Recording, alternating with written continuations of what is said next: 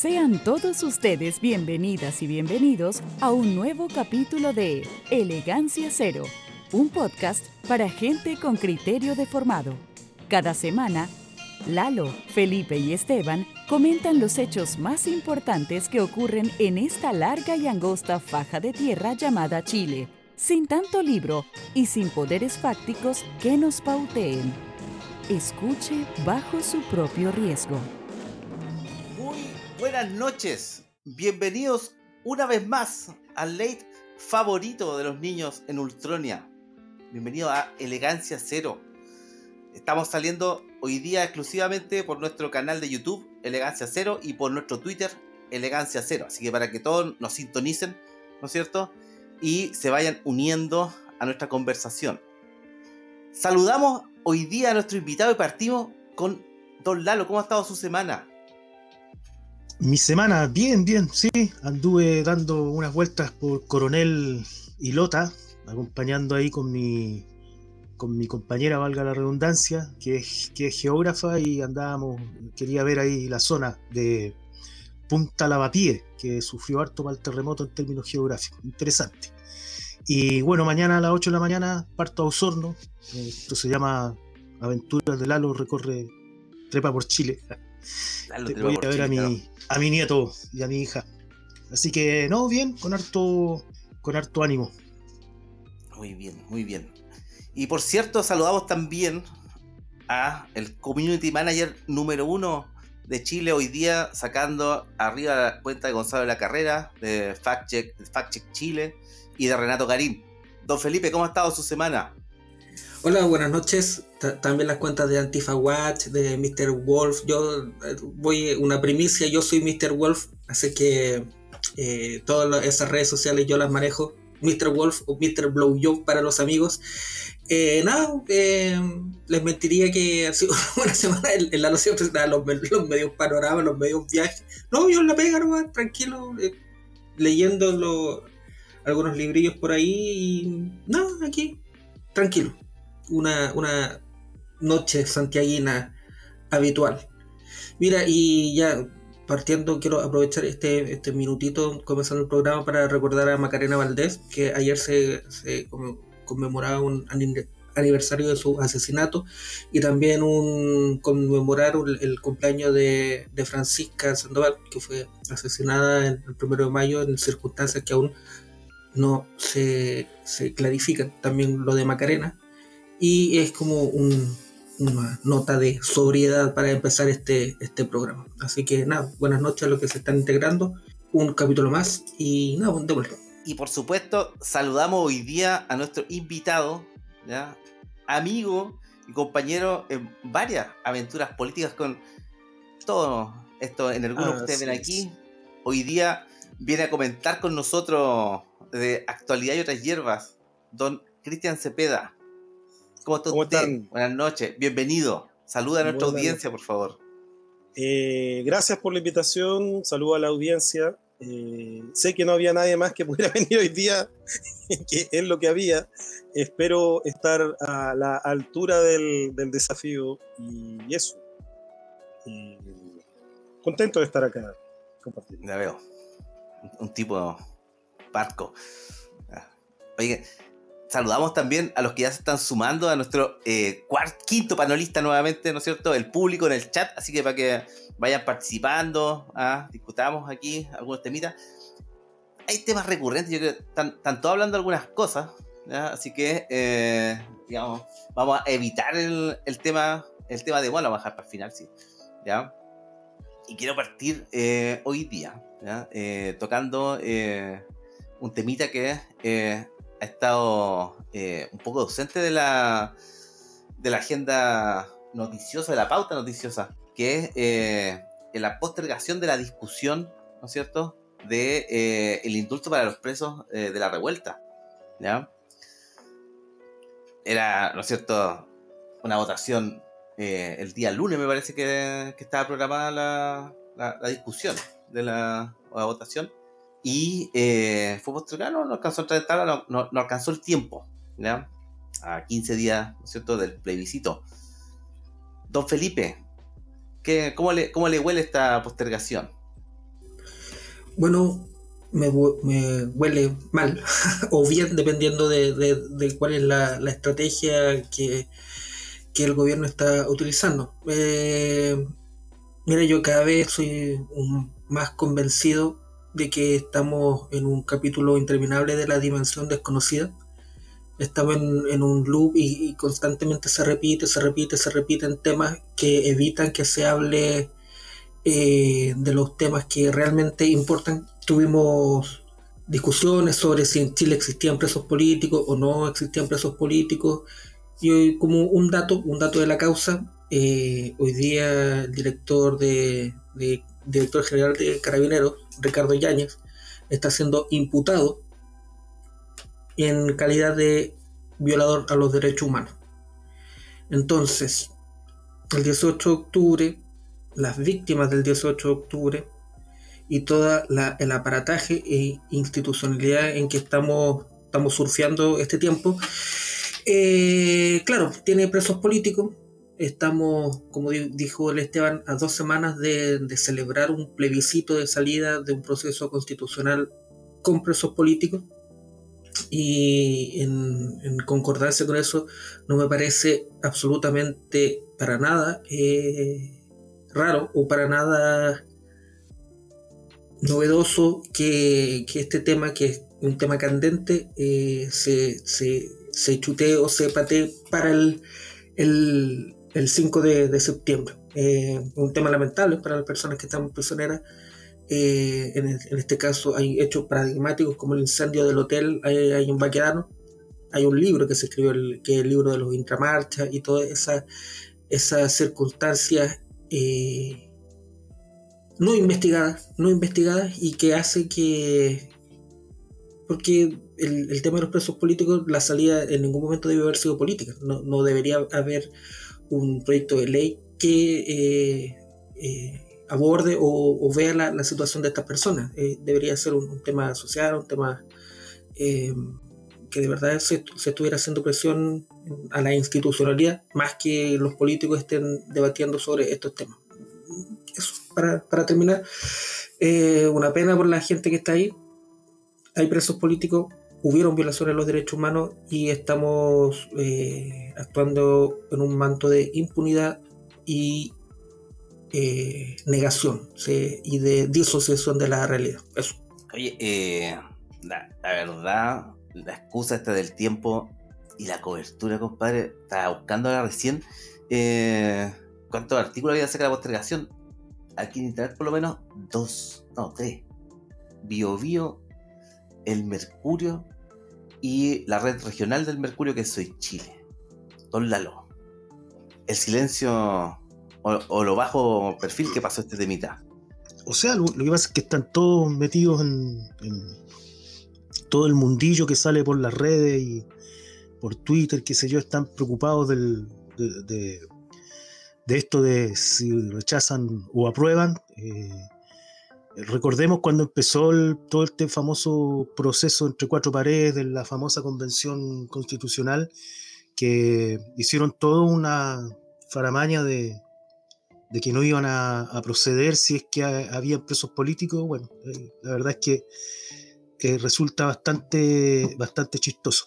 Yo me quedo con, lo, con, la, con la, noción de que eh, es un poco inútil exigir derechos, eh, sobre todo pensando, o sea, exigirle derechos a quienes sistemáticamente lo violan o a quienes, eh, para poder tener un sitio en su parnaso, concilian, digamos, y, a, costa justamente de lo que de, los presos políticos de la, del estallido, de la revuelta, del alzamiento.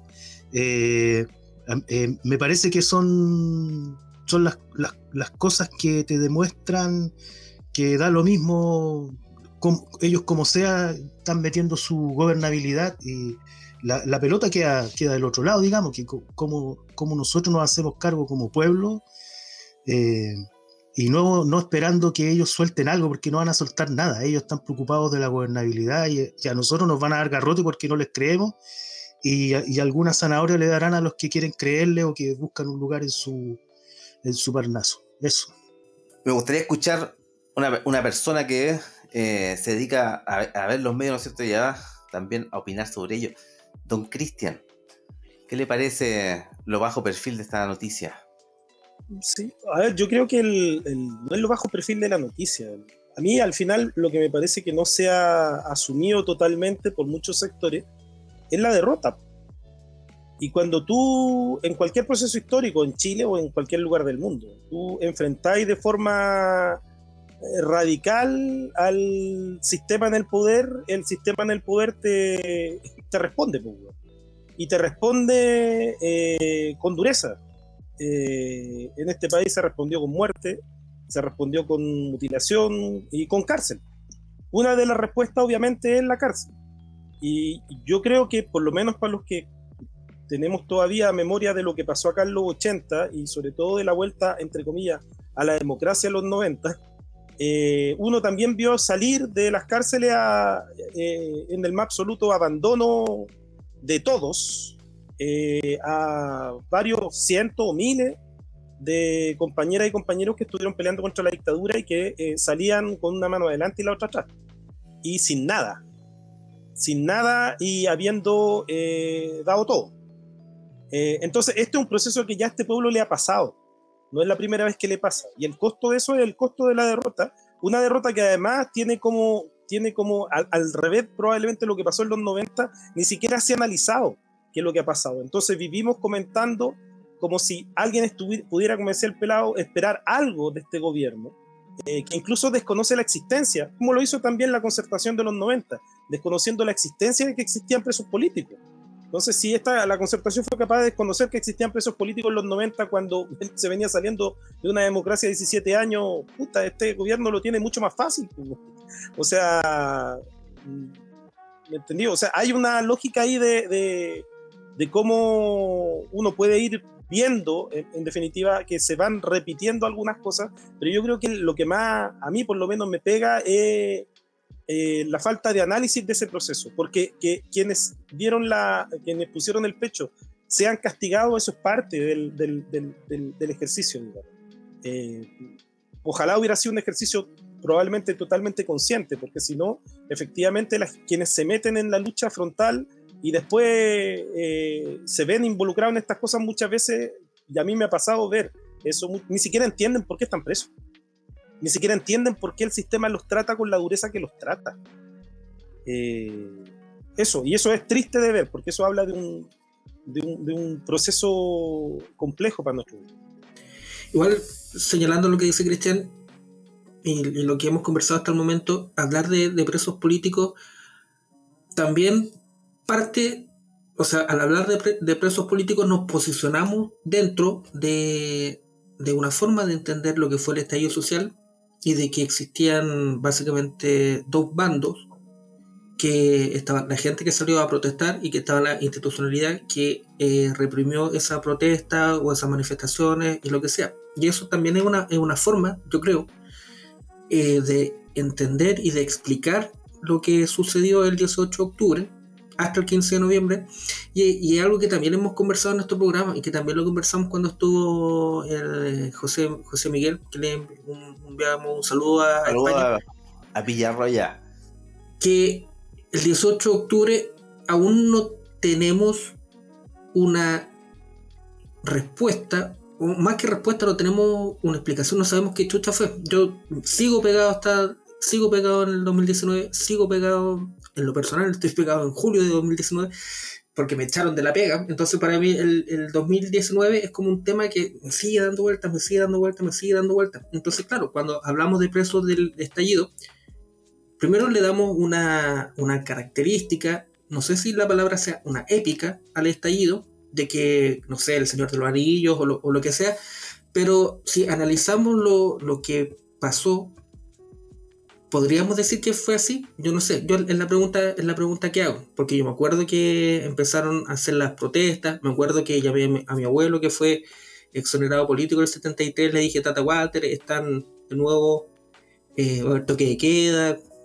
Me acuerdo cuando el, pique desde la cisterna al centro y era una, una, una, una visión bastante más max porque en esos, esos mismos días había habido una huelga de, de trabajadores de la basura, entonces era como bien, bien eh, catastrófico llegar al centro, pero esa es la, la visión y el feeling que, que, puede tener cada uno. Los chiquillos quizás pueden tener otra visión, pero al hablar de presos de la, de la revuelta, también nos, nos posicionamos dentro de, de, ese, de, ese, espacio y caemos, en mi opinión, caemos como en eso mismo que tratamos de, de mirar un poco más con, con, expectativa y mirar un poco más de hacia afuera. Y, y claro, hay presos de la, de la revuelta, hubieron violaciones a los derechos humanos, pero eh, el tema de, de, la situación que, que, se vio ahí, yo creo que aún, aún no, no, vemos los elementos que en términos de la realidad ocurrieron. Porque como decía Cristian, hay gente que está presa ahí y no sabe por qué está presa.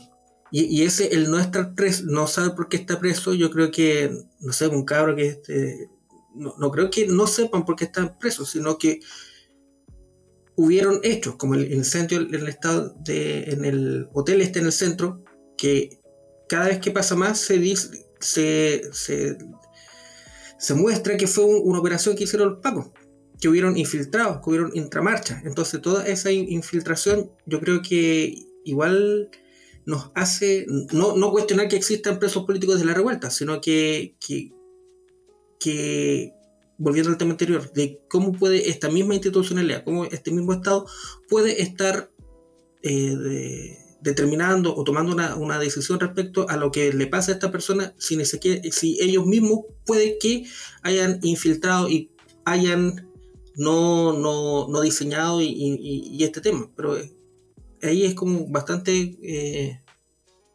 y, me cuesta como decir, estoy, estoy como divagando, pero a hablar de presos políticos de la revuelta, sí, y existió un violación de los derechos humanos. Hasta 23 capítulos.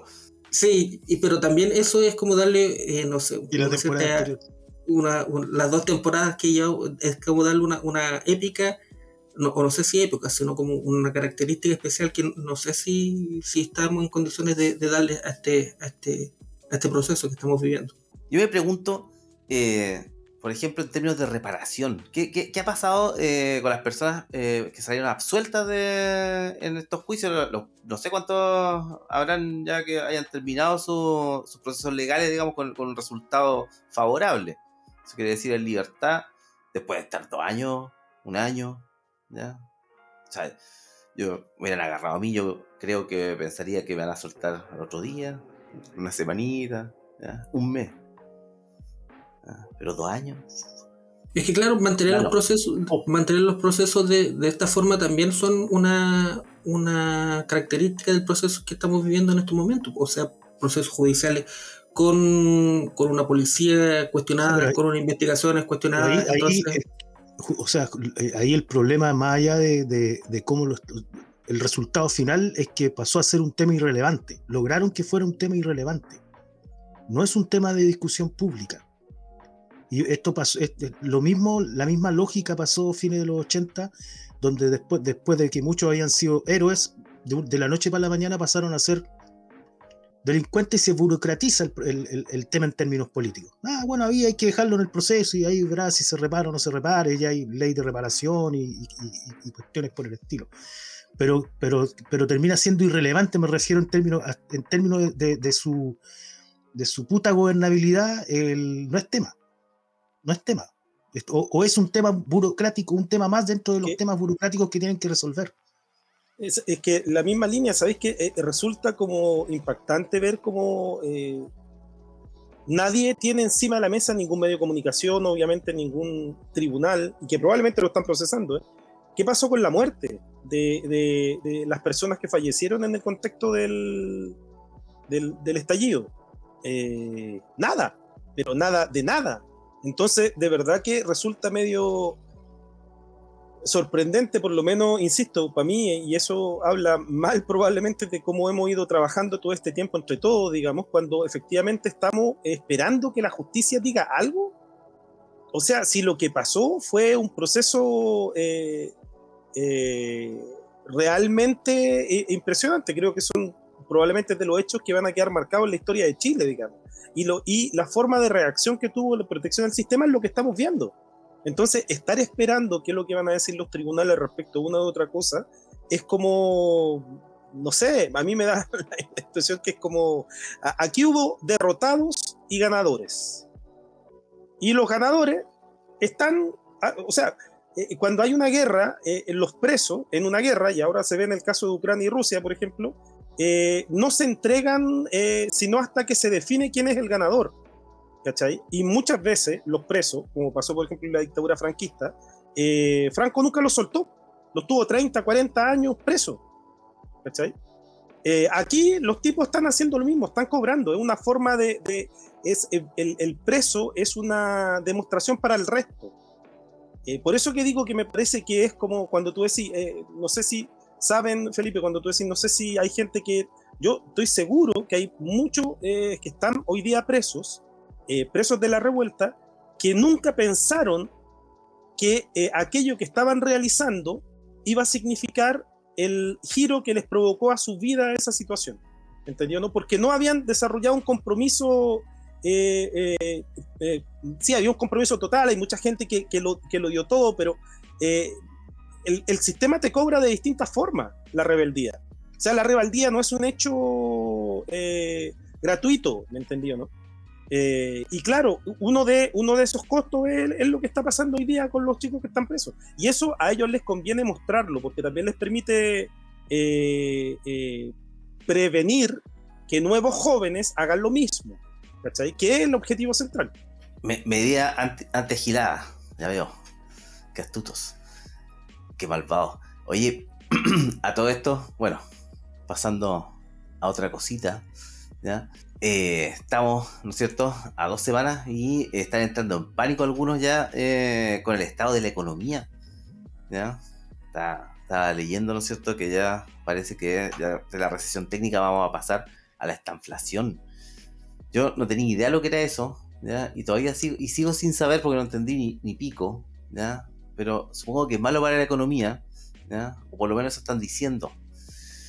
Los precios, canasta básica, sigue aumentando, ¿ya? Las tasas de interés. Hoy día, ¿no es cierto? Gran Bretaña, peor recesión en 300 años después del recálculo de la, de la inflación post pandemia.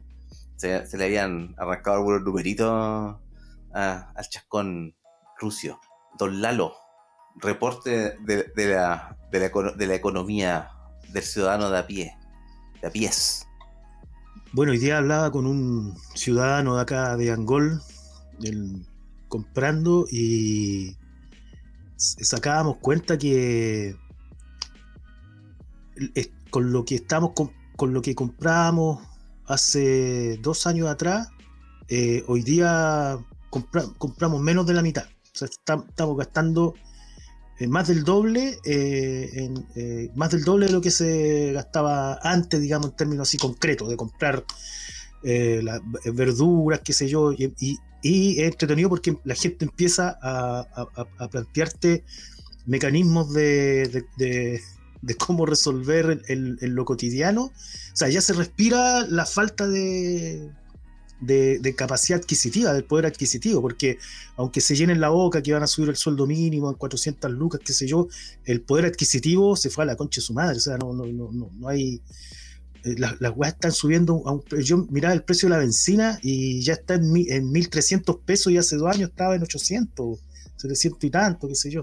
Entonces, las weas se fueron a la chucha. Y ahora eso no es tan solo acá. leí el otro día, eh, me metí a leer la prensa inglesa, digamos, en Gran Bretaña respecto al tema de, la economía, y está la zorra, pues, bueno. yo no soy economista, no, manejo mucha estadística, pero hay una aerolínea, que no me acuerdo cuál es, la British creo que es, que eh, está, digamos, o sea, el tema eh, de, ventas, qué sé yo, está, está para el pico, digamos, y escuchaba también a, algunos analistas internacionales y claro, pues decían que el, en términos, la crisis es, mucho más profunda de lo que podríamos haber pensado. O sea, solamente viendo Chile, si tú lo, si tú lo pensáis, hasta el, o sea, hasta el 2019 o antes, del, digamos, del 2020, eh, la, situación era pésimamente mala, pero hoy día es, puta, mucho peor, digamos. Entonces hay, hay todo un tema ahí,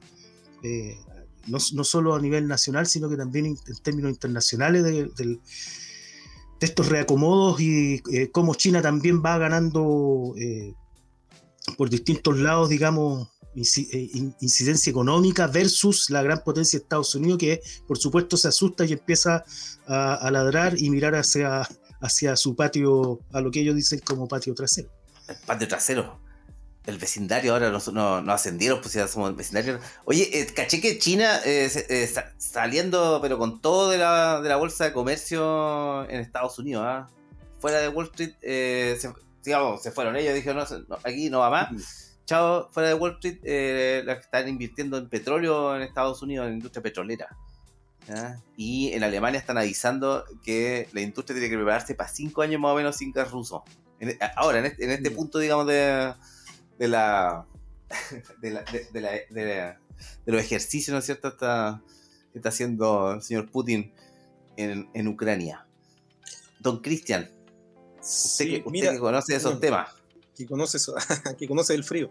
Eh, oye, mira, mm, sí, mira, yo había hablado, bueno, antes de un poco de esta, de, sumarme a este distinguido panel, eh, estaba revisando algunos temas justamente respecto a eso, que yo creo que justamente uno de, los de, de, de los temas más relevantes en este momento eh, no tiene que ver con la economía y muchas veces cuando uno empieza a hablar de estos términos, esta inflación, inflación, recesión, empieza ya como meterte en esos términos macroeconómicos que son eh, bien, bien manoseados, claro, bien manoseados, ¿cachai? Pero eh, si mirándolo un poco más desde atrás, hay una discusión también que se está dando en varios circuitos, más de, más de corte análisis marxista, por así decirlo, de la, de la economía mundial eh, que a mí me parece que eh, no por nada eh, se han puesto como arriba de la mesa, no, no este último año, incluso mucho antes, incluso con la, con la crisis económica del 2008, mucho eh, ustedes saben que uno de los libros que más se vendió en Wall Street posterior a la crisis del 2008 fue justamente los conceptos teóricos de comprensión del capital, digamos, porque eh, después de la, crisis económica del 2008, eh, muchos analistas económicos se dieron cuenta de que el, capital, en el capital podían encontrar muchas respuestas a aquello que estaba sucediendo con el capital. bueno, muchos de estos análisis hoy plantean que la crisis económica que estamos viviendo es una crisis que está en desarrollo en pleno desarrollo, pero que no empezó ahora. Eh, de hecho, revisando algunas cosas, por ejemplo, existe un, muchacho, un, joven asesor del Credit, Credit, Suisse que se llama Soltan Posar, que es como una de las estrellas florecientes en este momento del, del, análisis internacional, que viene planteando ya hace un rato que estamos en un cambio en, el, en, el, en la forma en que se está aplicando el modelo eh, eh, de producción capitalista que plantearía esencialmente que vamos a pasar de una etapa donde eh, eh, Occidente ha esencialmente sido subvencionado, ha subvencionado su crisis, ha retrasado su crisis sobre la base de la obtención de materias primas baratas, tanto materias primas para la producción como para la energía, digamos. que ese ciclo que se está terminando daría pie a un nuevo ciclo donde serían justamente los países productores de materias primas eh, los que eh, tendrían una mejor, un mejor posicionamiento versus aquellos que eh, están posicionados esencialmente en términos de que su producción depende del mercado financiero, es decir, esencialmente la especulación. Claro, si tú empezás a meterte en ese tema, te das cuenta que sí, porque hace rato ya se viene planteando el tema de que la crisis es, un, es, un, es una crisis entre un capitalismo productivo y un capitalismo financiero, especulativo, eh, que es lo que pondría un poco en tela esencialmente de dónde saca la plata el gran, el gran Satán, como le decía le decían los iraníes, digamos. el ayatola. el ayatola. Eh, y, que, los, y que lo sacan esencialmente de la maquinita de producir dólares, ¿cachai?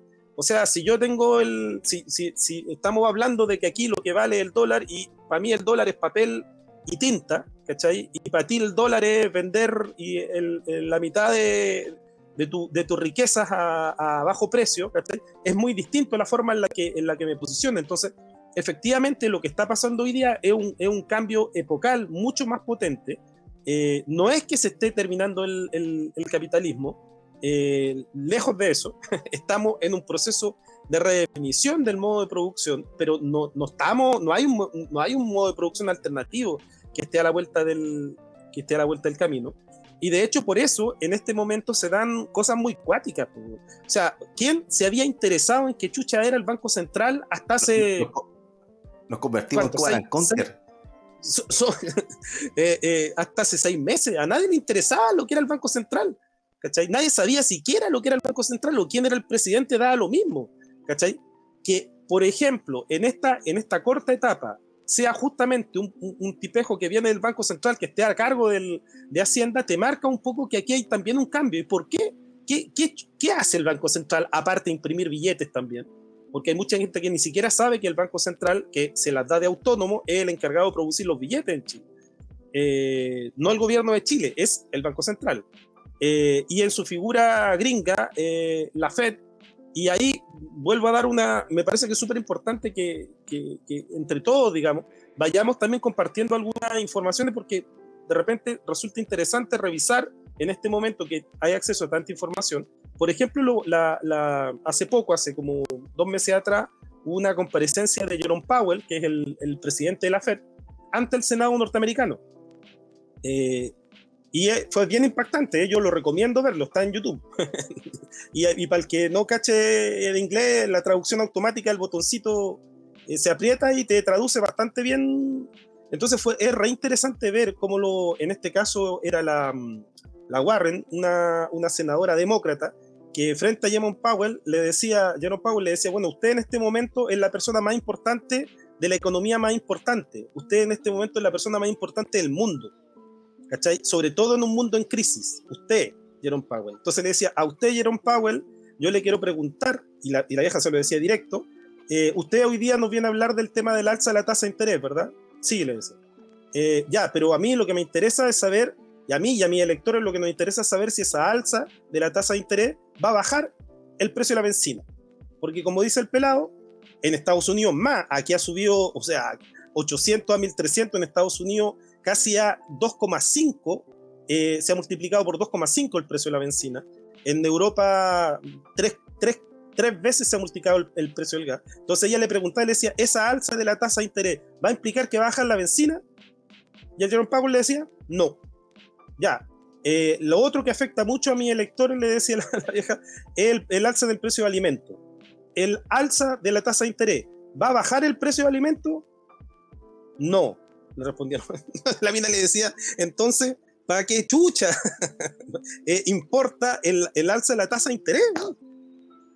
Y se daba un debate re interesante donde al final el Jerome Powell, el hombre más poderoso del mundo, insisto, el weón que habla con los dioses, weón, el buen decía y admitía, decía, en esta crisis, en este momento que estamos pasando, eh, no tenemos ni idea qué es lo que va a pasar en la economía. No sabemos si lo que nosotros estamos haciendo en este momento va a incidir en cómo va a reaccionar la economía o no. No tenemos la dura, decía algo, ni, no, no lo decía así, pero se entiende, no, no tenemos ni idea. Pero, pero podría haberlo dicho.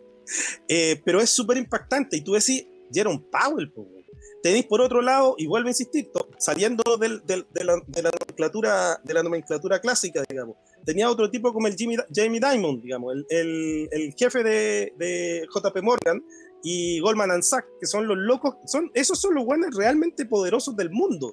Esos hueones hoy día te están diciendo eh, que se viene una recesión catastrófica, catastrófica a nivel mundial, eh, porque se suman el, el, fenómeno de la, de la crisis producto de la pandemia a el proceso de la crisis producto de la guerra, digamos. Entonces tú decís, y en, en, ese escenario catastrófico del cual te está hablando el, el Jerome Powell, cuando te vaya a la realidad chilena, a propósito de lo que tú decís, tenía la Rosana Costa, que se llama la, la, actual presidenta de la FED, que también compareció hace poco, hace también como unos tres meses ante el Senado, eh, porque también nuestros senadores le, le, fueron a hacer las mismas preguntas. Y tú veis los dos videos y las respuestas son iguales no tienen ni puta idea de cómo está la economía del mundo. No, no saben, o sea, loco, no tienen cómo. O sea, no lo sabe Jerome Powell, ¿qué va a saber la Rosana Costa respecto de lo que, ¿me entendió? Entonces se trata en este momento de mantener las apariencias. Ese es el momento que estamos viviendo así en términos económicos. Un momento donde hay que mantener las apariencias. Obviamente las apariencias solo se pueden mantener si la persona que está al frente eh, quiere que la, las apariencias se mantengan, ¿cachai? Le conviene que las apariencias se mantengan. ¿cachai? Y ese es el gran eh, eh, consenso, digamos, que existe. O sea, que estamos todos metidos en una máquina donde nos conviene pensar que esto es otra crisis más, que nada grave va a pasar, que efectivamente no va, no va a haber un, un, vuelco excepcional, eh, porque si no, eh, ¿qué mierda así cuando todos los que estamos acá, y supongo que todos los que están escuchando, la gran mayoría, hemos crecido en un país capitalista, nuestros padres crecieron en un país capitalista, nuestros abuelos crecieron en un país capitalista, y por lo menos en todas esas generaciones eh, siempre hubo, por ejemplo, esa conciencia o ese eh, instinto reflejo de que el dólar siempre iba a ser el dólar. y tú empezás a decir, hoy día estamos en un momento que es tan catastrófico que tú puedes decir, eh, el dólar ya no es el dólar. El dólar se está yendo a la mierda, lo, lo que no lo vaya a ver reflejado en las casas de cambio, obviamente, porque no, no les conviene, ¿cachai? Pero si tú veis la situación catastrófica que hay a nivel internacional, donde están todas las luces rojas prendidas, eh, sería como eh, eh, complejo que justamente no esté en el debate eso, ¿cachai? Que no esté en el debate cómo hoy día enfrentar esta actual situación, tomando los datos de la realidad, digamos. Me estaba preguntando cómo se dirá Tengo pico idea en reptiliano. Don Felipe, ¿usted sabe eso? Mira, yo debo reconocer que este tema es el que menos estoy preparado en la pauta que hacemos durante la semana, pero lo que a mí me llama la atención es eh, básicamente la pasividad o... Sí, la, pasividad y casi la displicencia que tienen nuestras autoridades económicas, este, Hacienda y Economía, respecto a la situación del, obviamente, de la economía. Entonces, el Marcel, eh, Grau y tienen como, tienen como una, una esperanza basada no sé en qué, no sé en qué. Hoy, día una de las candidatas de para ser primer ministro en Inglaterra dijo que ella estaba dispuesta a usar las bombas atómicas para cuando fueran necesarios. Entonces, no, sé qué, qué esperanza tienen, sino que, que esta situación mejore. Porque claro, el Banco Central, ¿cuáles son las herramientas que tiene el Banco Central para un poco mejorar la economía o evitar el desastre? y parece que no tiene. Pero tú crees estamos... No, pero, pero déjame terminar. Nunca tuvieron. Imprimir billetes, subir las tasas de interés. Son políticas monetarias, cambiarias, pero que al final del día no están evitando que aumenten los precios, que los, los, precios del, bueno, el otro día fue al supermercado, casi me caigo de culo, un paquete de, de fideos a, a mil pesos. Un kilo de azúcar a mil, a mil trescientos pesos estaba. Entonces, existe una pasividad frente a la realidad que a mí me resulta preocupante, me resulta altamente preocupante, y no, no veo qué, qué medidas pudiese tomar y ahora dice Cristian que las medidas que están tomando no tienen efecto real para, evitar esta situación. Entonces yo creo que en términos económicos estamos en una situación bastante compleja, que no, Bloomberg la semana pasada dijo que el segundo semestre en términos económicos de Chile iba a ser peor que el primer semestre. Ya se está diciendo que las, las cifras de crecimiento del país van a ser súper bajas en comparación al resto, de, al resto del, del continente. ¿Para qué comparar con Venezuela, que, oh, qué casualidad que Venezuela ahora son los buenos, entonces van a poder forrarse con el petróleo, cosa que antes le tenían prohibido. Y también... Eh, Volvió a ser el presidente Maduro. El presidente Maduro, exacto. Y resulta curioso que todas las recomendaciones que ha dado el Banco Central, incluso hoy día, tienen que ver en cómo estrangularle más el cuello a la gente. Y volvemos a uno de los detalles que hemos conversado anteriormente con el, todo con todo y también lo dijo nuestro compadre JM directamente desde la tierra de, de Mortadelo y Filemón lo dijo que no se puede dar 10% porque la gente no puede tener plata porque cuando la gente tiene plata en el bolsillo y compra eso aumenta la inflación eso lo tienen súper claro es como un dogma eso es como sí o sí. Y lo segundo, que hoy día también lo dijo la presidenta del Banco Central, es que uno de los elementos que contribuyen a esta, esta crisis son los gustitos que se han dado respecto, y, y en la palabra gustito está siendo utilizada bastante en términos de la constituyente, y ahora lo escuché en las declaraciones de esta, esta mujer, porque gustito han sido en términos de la pandemia una de las formas en que la gente pudo tener un poco de plata en el bolsillo.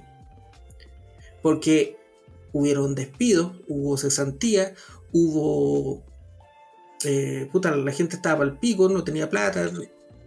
Entonces ese tema, ese, esos dos elementos, uno, la pasividad que tienen nuestras autoridades económicas para eh, esperar que venga un, milagro del cielo y que de alguna forma revierta esta situación que todos los, expertos, porque yo tampoco soy economista, me leí el, el Mankiw y, tuve microeconomía y macroeconomía. Hay, el enfoque que le dais, Felipe, porque yo de verdad creo que eh, si miráis, digamos, eh, no es un problema de que estén pasivos o que tengan esperanzas ellos son parte de la administración de la gobernabilidad que en estricto rigor y de fondo se trata de mantener las mejores condiciones para el objetivo central del capitalismo que es acumular. Entonces, frente a las crisis, como, como lo central del, del capitalismo es, acumular a partir de exprimir la, producción y, a, costa de lo que sea, eh, como, es el, como es el centro de la weá, obviamente no van a mirar, no les importa. Eh, pueden, pueden haber periodos en donde, que normalmente se dan cuando hay estallidos, cuando la gente sale eh, con acciones directas y no pasando por el Parlamento, pasando por los partidos políticos, que se ven en la obligación de hacer concesiones, pero son concesiones que, están de fondo eh, en, virtud de mantener la gobernabilidad pero jamás van a poner el acento ni por esperanza ni con pasividad respecto a, a mejorar las condiciones de la gente frente a una crisis, por el revés. No, es que. no, dale, dale, Que yo creo que. Mm, no, yo creo que justamente este es un momento tan crítico, pelado, que yo creo que ni siquiera tiene que ver con el tema de la gobernabilidad, fíjate. O sea, se ha llegado a tal punto que hay un lema que siempre sale cuando hay crisis, ha salido en varias crisis que, es que la crisis la paguen los ricos. ¿Cachai? Eh, eso es mentira. La crisis la estamos pagando nosotros la estamos pagando con las alzas del, de la benzina, la estamos pagando con las alzas del, de los fideos del Felipe, con, ¿me entendí? La estáis pagando, la estamos pagando cada uno de nosotros, ¿cachai? Porque la moneda se depreció, ¿cachai? Nuestra moneda se fue a la mierda y estos guanes por eso están haciendo subir el, mira, en el peor momento del estallido social el dólar llegó a 8.60. Ahora, sin siquiera ninguno, y, estábamos hablando de que Chile estaba en llamas, weón, y se estaban, estaban aterrizando los alienígenas, andaban los tanques literalmente en la calle, etcétera, etcétera. 860. Hoy día, sin ninguno de esos temas, el, dólar haya llegado hasta 1060, 1050, 1060 pesos, weón. Incluso el mercurio pronostica que podría llegar a 1100 o 1200, ¿cachai? Entonces, ¿qué es lo que es eso? Es una forma en la cual el, modelo le traspasa los costos a la gente directamente, en sus bolsillos, ¿cachai? Y eso es lo que está pasando. Entonces, efectivamente, lo que nosotros tenemos hoy día es un gobierno que yo no, yo no sé si diría no está haciendo nada, Felipe. Está haciendo lo que los grandes capitales le piden hacer. Chile en este momento, eh, su mayor, por ejemplo, el, famoso retiro del 10%, y ahí te vaya otro tema, el retiro del 10%. Chile tenía más de 130 mil millones de dólares de lo, de lo, que eran las platas de la AFP. Gran parte de esa plata estaba justamente, y sigue estando, en fondos de inversión en Estados Unidos. Ahí está, y sigue estando ahí, Y tú decís, ¿por qué no se repatria ese dinero? ¿Por qué no justamente en una situación de crisis donde tú necesitáis fortalecer tu moneda, donde hay un cambio en el, ciclo que es complejo? ¿Por qué no se hace eso? Entonces hay una opción en no hacerlo, Por ejemplo, eh, Chile hoy día produce el 37% del cobre a nivel mundial, Y el segundo productor de cobre más importante en este momento del mundo es Perú. O sea, bastaría con que Chile y Perú conversaran respecto de cómo formar una especie de eh, OPEP, no sé cómo sería, OPEC. El cartel del cobre. El cartel del cobre, literalmente, y tú podrías fijar los precios del cobre, no, lo fijaría la Bolsa de Londres. ¿cachai? Lo, lo fijarían los productores, ¿cachai? Entonces, el no hacerlo, el no ni siquiera em, planteárselo, en definitiva, es una, una forma de acción. Entonces, no es que el gobierno no esté haciendo nada, no es que el gobierno esté esperando que pase la crisis, el gobierno está haciendo cosas. Lo que pasa es que está haciendo cosas que están generando una, una cosa que nadie quiere decir, ¿cachai? Eh, que es que lo que hay es una crisis. Hay una crisis económica larga, ¿cachai? Larga y que va y que viene de hace harto rato y que se va a prolongar, ¿cachai? No, pero mientras, como en, este mundo donde las cosas son tan poco materiales, ¿cachai? Mientras alguien no diga, no salga en la tele, ¿cachai? Eh, en la palabra crisis, nadie dice que hay crisis, Entonces, como nadie ha utilizado la palabra crisis, no hay crisis, ¿cachai? Entonces, como nadie utilizó la palabra golpe de Estado públicamente en el contexto del estallido social, no fue un golpe de Estado, y así puede ir, y, como nadie, como dicen que no hay presos políticos, no hay presos políticos. Entonces, como que la, estamos en una etapa donde las cosas que eh, yo no verbalizo, que no veo institucionalizadas, no existen. Pero eso no quiere decir que no sean reales. Y lo más real de lo real que está pasando hoy día es la crisis. Y, eso, y esa crisis que ya hoy día está, es la que va a determinar, por ejemplo, el resultado del próximo plebiscito, en dos semanas más. Va a ser esa crisis la que va a determinar el resultado del plebiscito. No la campaña, no la calidad del, del escrito, no esto ni esto otro. Va a ser esa crisis que ya está y que no está de hace dos semanas. Oye, a propósito de eso, pasemos al siguiente tema. dos semanas del plebiscito. La última encuesta publicada, ¿no es cierto? Eh, todas a favor del rechazo. Eh, la campaña que han visto, ¿no es cierto? Y eh, la salida a las calles de, otros. Las fake news, pero tóxico revisar cualquier cosa, un diario, cualquier cosa. Plagado. Y nosotros también nos plagamos. Don Felipe, sus impresiones a dos semanas del plebiscito.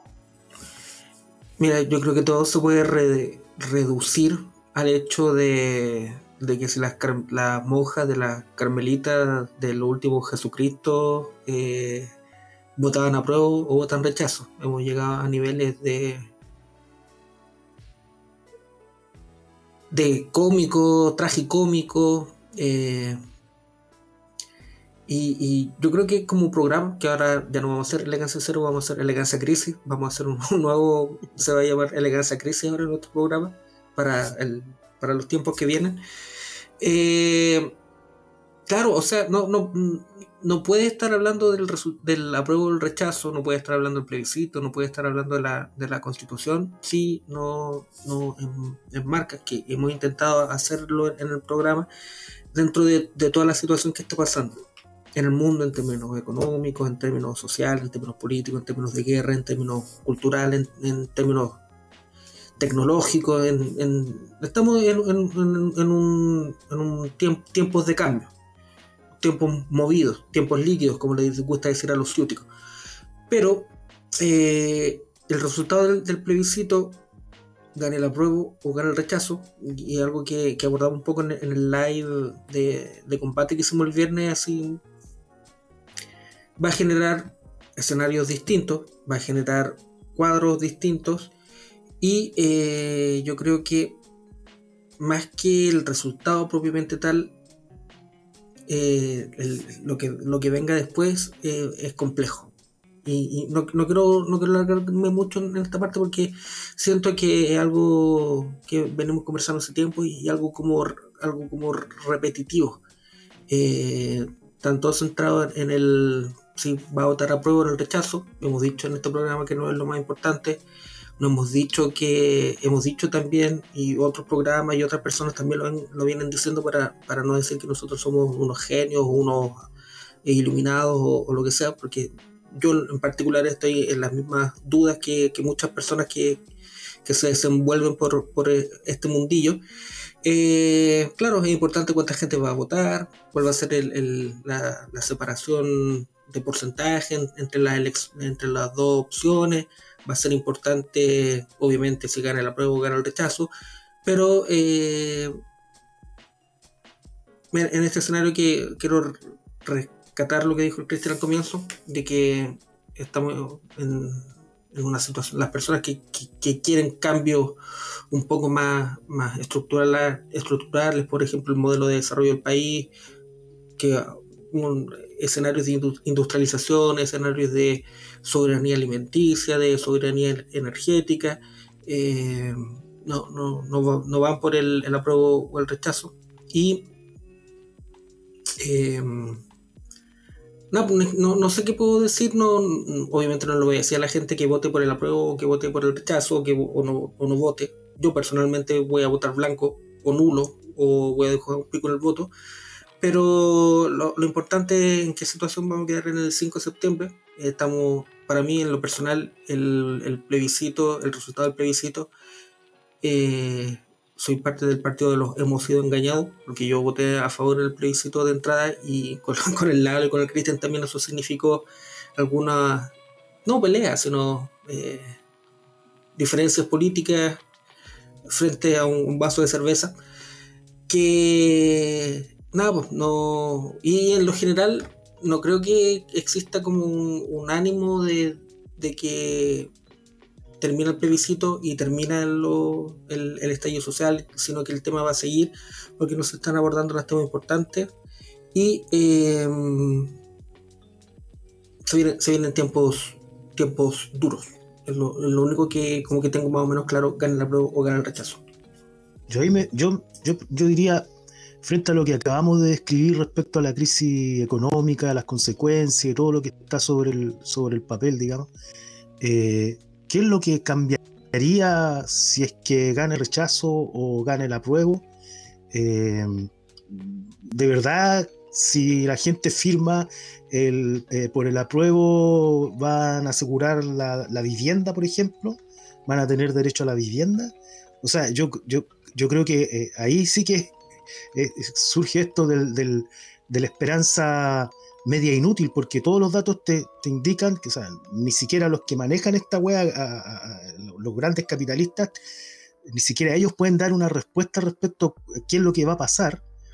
Eh, y aquí mágicamente te, van te dicen que si firmáis por uno o por otra vaya a tener determinado derecho. O sea, queremos, queremos ser, somos, ¿cómo decirlo? Eh, queremos vivir engañados. Eh, no sé, yo sobre todo viendo el otro día la famosa marcha por el tema de la vivienda, digo, ¿de verdad creen que les van a dar una vivienda, weón? ¿Cuándo un derecho escrito en un papel ha servido de algo?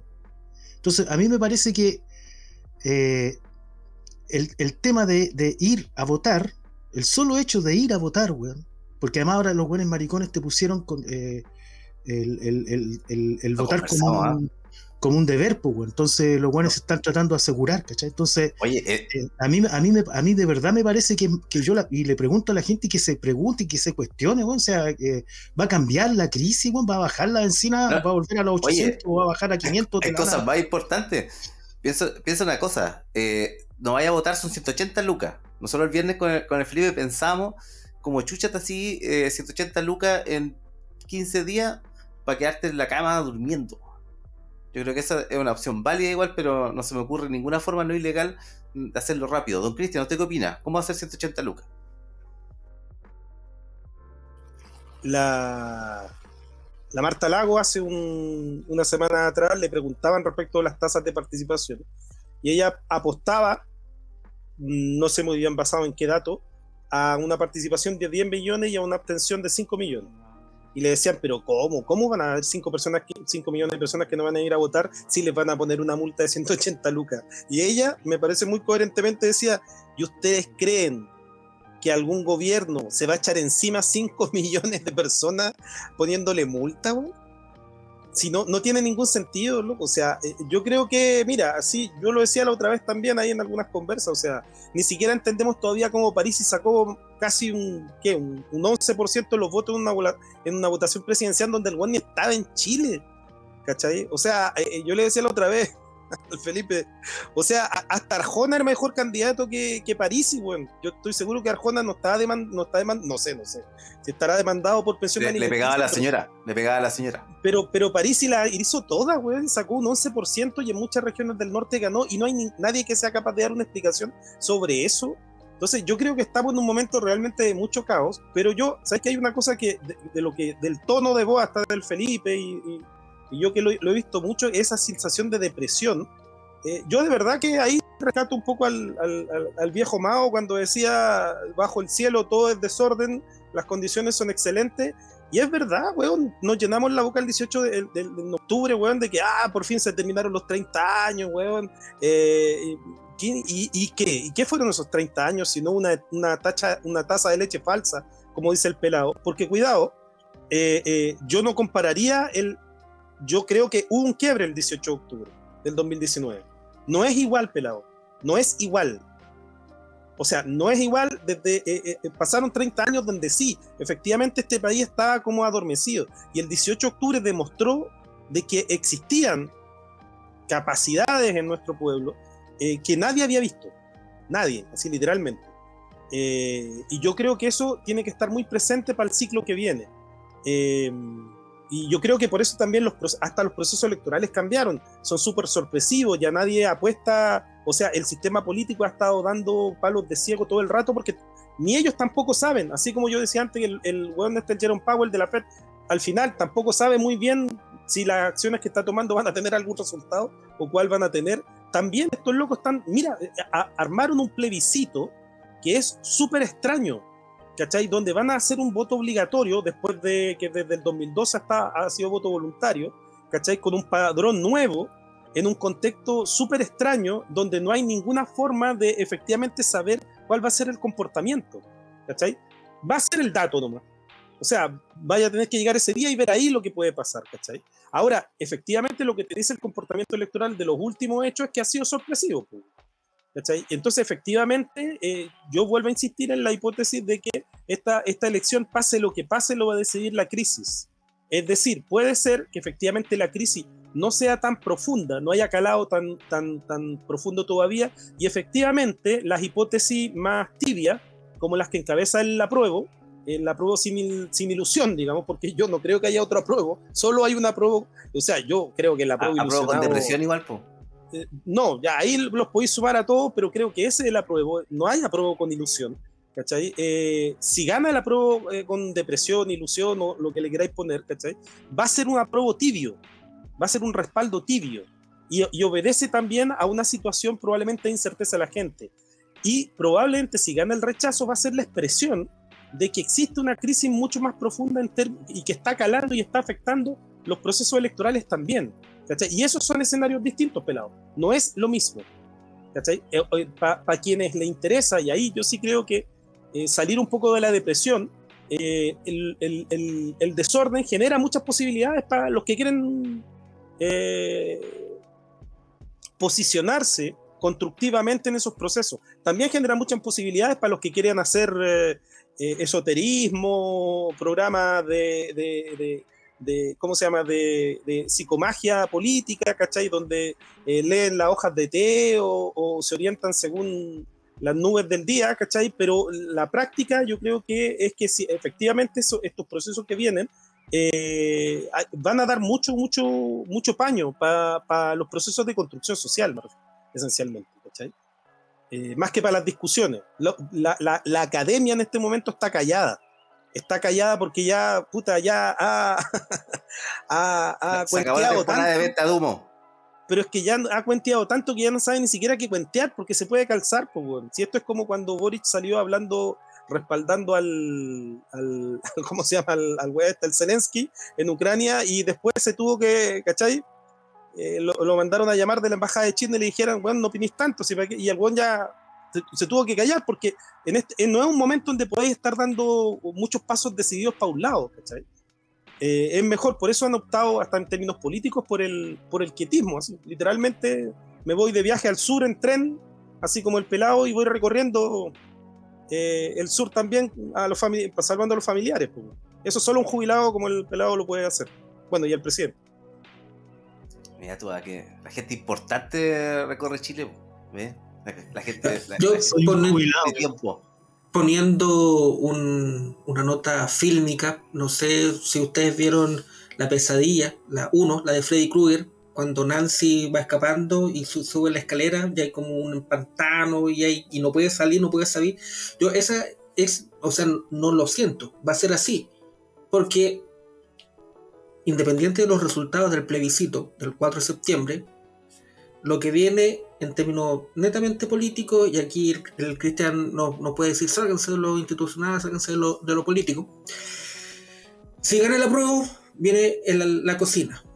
Si gana el rechazo, viene nuevamente el plebiscito. Entonces estamos, no, no, podemos, no podemos cantar victoria aún de salir de este proceso que comenzó el 15 de noviembre, que tuvo el plebiscito de entrada, la elección de constituyentes, no, primero la elección presidencial, eh, la elección de alcaldes, la elección de diputados, ahora el plebiscito de salida, entonces lo decíamos al comienzo que hemos votado más de, lo que hemos tirado, pero ahora ya, ya no, no, ya no es tan chistoso porque llega una modorra, llega, al menos para mí, y no, no, no sé para los, que escuchan el programa o, el resto de los panelistas, pero igual, independiente de, de, de los resultados, vamos a seguir en, un proceso. No, no, se termina el proceso iniciado el, el 15 de noviembre, porque yo insisto, para mí eh, no, no, tiene relación el plebiscito ni la nueva constitución con el 18 de, de octubre. Tiene, tiene, que, tiene que ver con el, acuerdo político que se tomó el 15 de noviembre. Y independiente de los resultados, vamos a seguir en, en, un, en, un, en, un, en un bucle, en un loop, en un día de la marmota. El, plebiscito de la marmota, claro. En, el plebiscito de la marmota, exacto. Entonces, claro, no, yo no, me, falta la, la, perspectiva histórica quizás, o no sé, eh, una... Eh, yo creo que eso, que, ¿sabéis, por qué yo no estoy de acuerdo con lo que estáis diciendo, Felipe? Por, por eh, el pelado antes decía respecto al tema de la marcha de los pobladores del, del sábado. Loco, lo que demuestra la masividad de la marcha de los pobladores del sábado, entre otras huevas, es que en este país hay cada vez más gente que está de allegado. Y los 260.000, 270.000 allegados que hay, quieren tener casa, ¿cachai? Y vos, ¿cachai? Que en este tipo de sistema eh, tener casa no es una weá que te la entrega tu trabajo.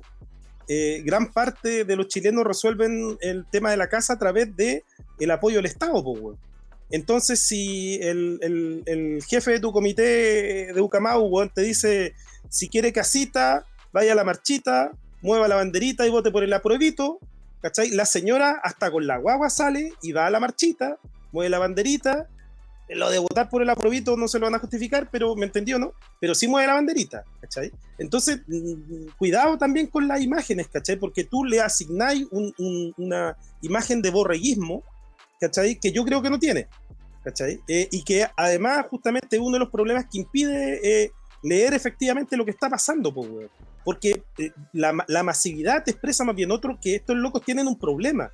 Y respecto a lo que dice el Felipe, o sea, eh, no es el día de la marmota, loco, o sea, con, pasado este plebiscito se abre otro ciclo, un ciclo con código nuevo incluso.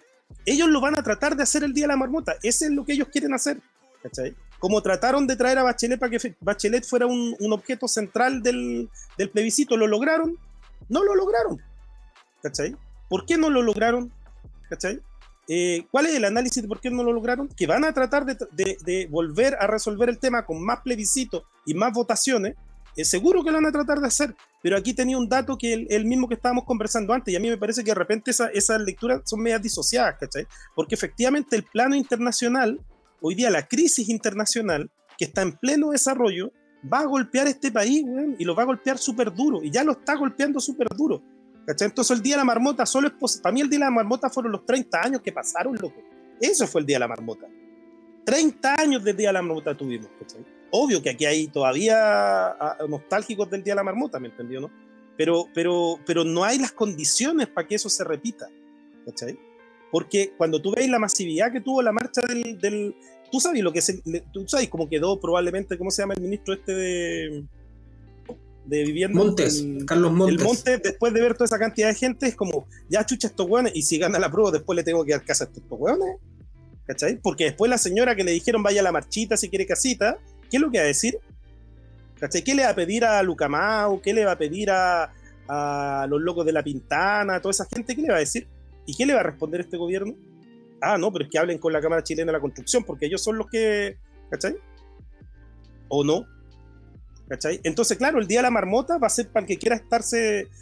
Eh, yo siento que hay mucha gente en esa, ¿eh? mucha gente como casi, no sé si pensando o hasta medio deseando en, en su intimidad más, secreta, que todo se tranquilice una vez, weón, y volvamos a lo que fueron los últimos 30 años, que al final tampoco fueron tan malos, poco al final, puta, ah, podíamos andar por la calle, no habían carpa en todos lados, no te robaban el celular, ¿cachai? Puta, eh, la gente iba a ver los mundiales, weón, viajaba, eh, entonces, esa, esa, esa weá muy de clase media, ¿cachai? Creo que está muy pegada.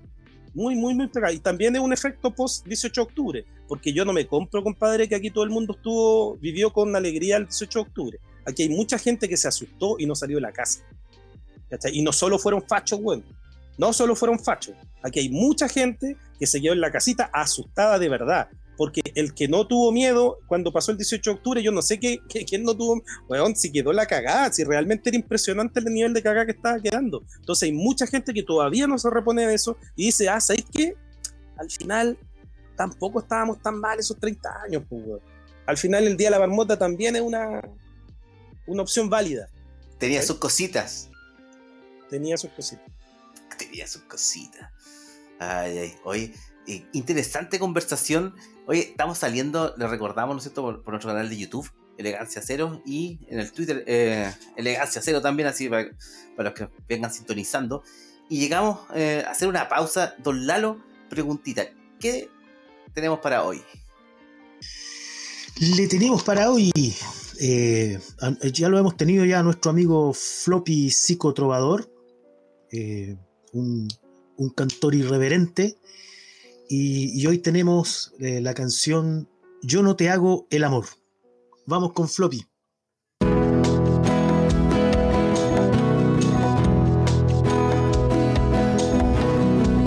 Yo que busco el peligro de arriesgar mi corazón, voy a gran velocidad por carretera Stone y no puedo esperar que me amen con candor. Si mil veces ya fallé y no aprendí la lección. Yo no te hago el amor, te declaro la guerra con fuego y pasión. Yo no te hago el amor, te declaro la guerra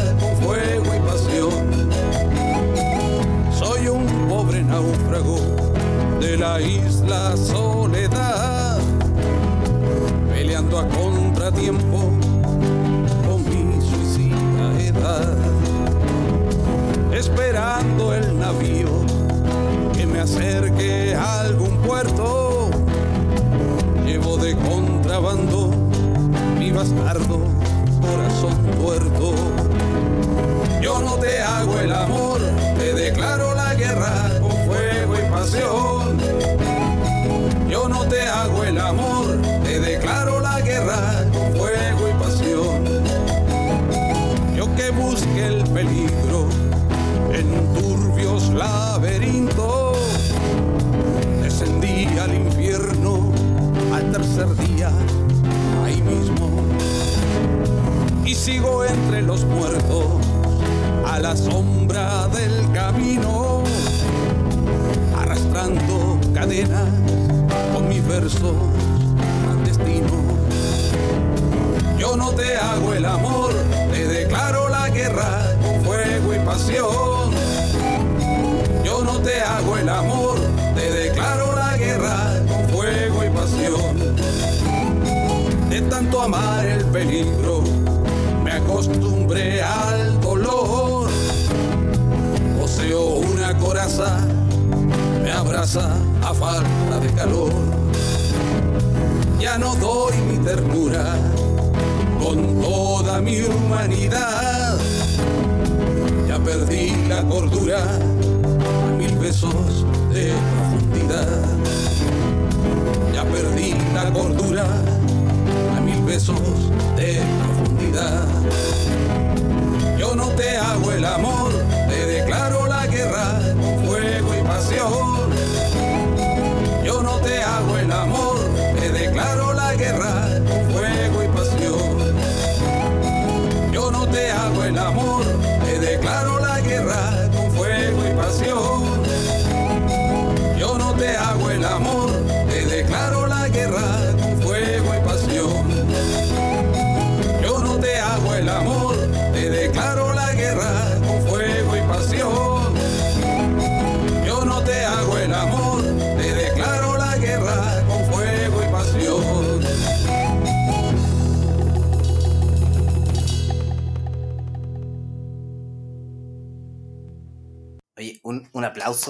para Floppy, psicotrovador, una vez más, ¿no es cierto?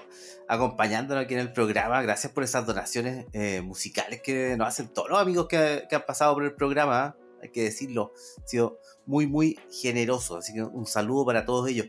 Oye, y llegamos por fin al momento favorito de todos los niños que ven nuestro podcast, Elegancia Cero. Y el minuto confianza hoy día va a partir por Don Lalo. Don Lalo, su minuto de confianza. Eh, mi minuto de confianza. Eh, respecto a lo que estábamos hablando del problema de la vivienda, eh, me estaba acordando de, las soluciones o, la fuerza con la que se lograban soluciones directas en el sentido de la masividad de la lucha, como por ejemplo la toma de Peñalolén, o las dos tomas de Peñalolén, o las tomas antiguas que había en los años 50, 60.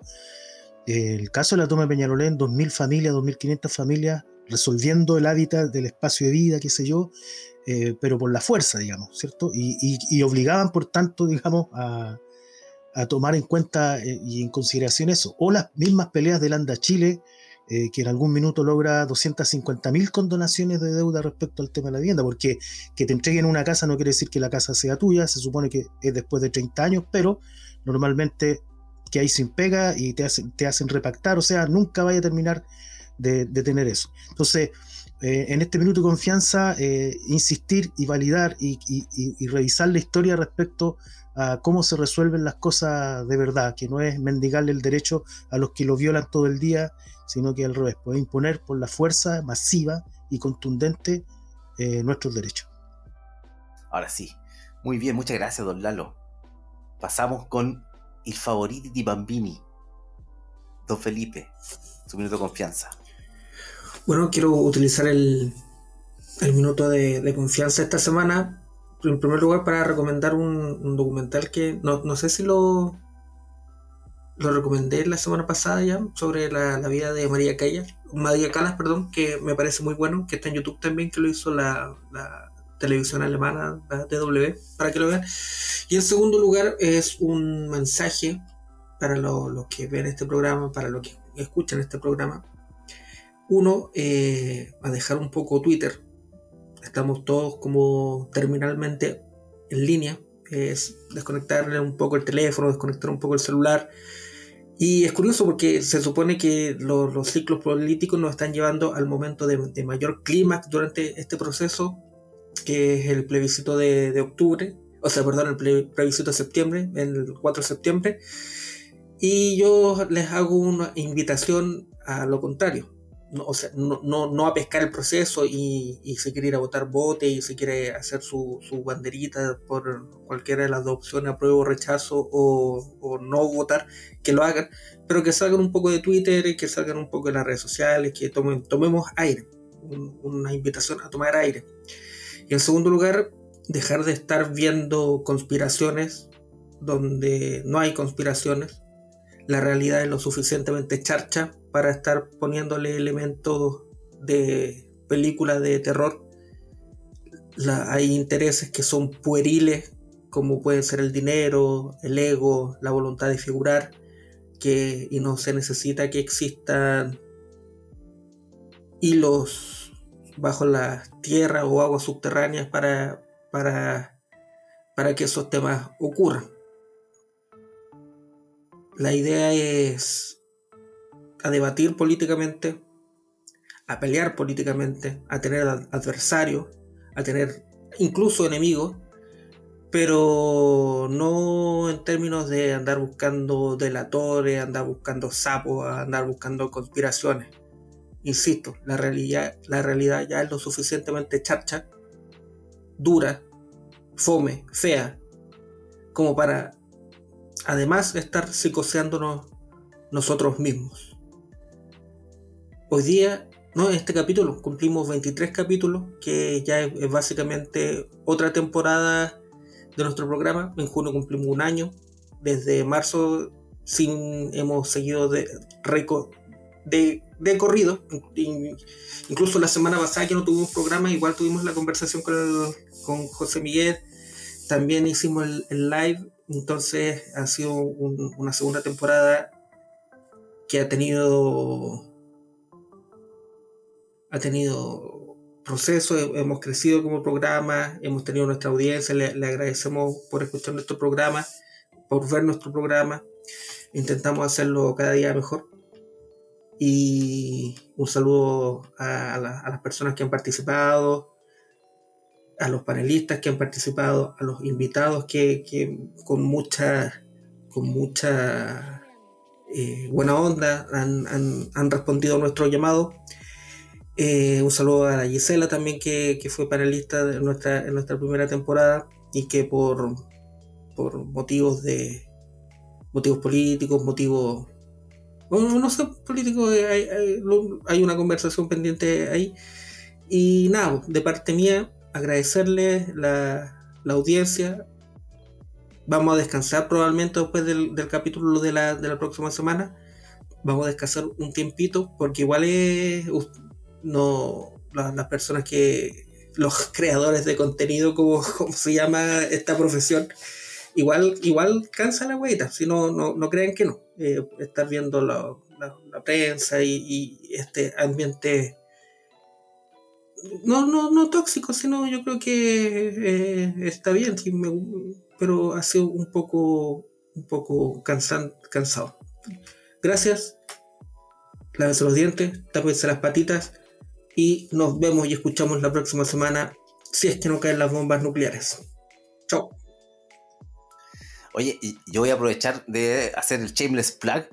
Así, y recordarles que ahora estamos saliendo solamente por nuestro canal de YouTube, por el Spotify, va a estar el podcast también publicado probablemente en 24 horas, más o menos.